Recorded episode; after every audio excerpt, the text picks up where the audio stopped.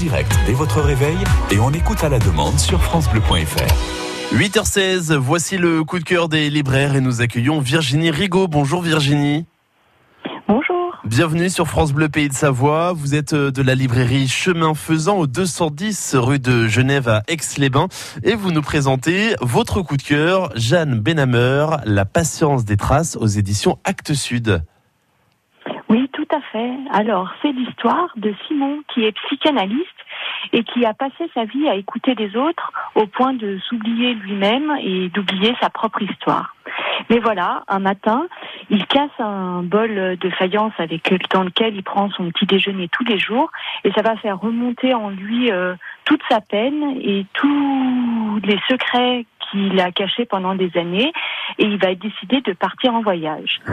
Pour ça, eh ben, il va s'appuyer sur les conseils d'un de ses rares amis, Simon, qui va lui proposer de partir au Japon mais pas euh, dans le Japon euh, des mangas et de Tokyo. Il va partir dans les îles de Yaeyama.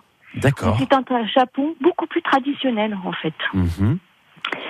Et là, il va rencontrer un couple qui va l'aider en fait à aller euh, jusqu'au plus profond de lui-même et il va prendre le temps et ça va vraiment devenir un voyage initiatique en fait. Donc c'est clairement votre coup de cœur.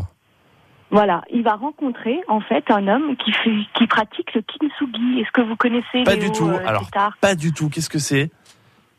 Eh ben, en fait, c'est un art qui consiste à réparer les choses qui sont cassées, notamment euh, les bols ou les vases, en mettant un fil d'or.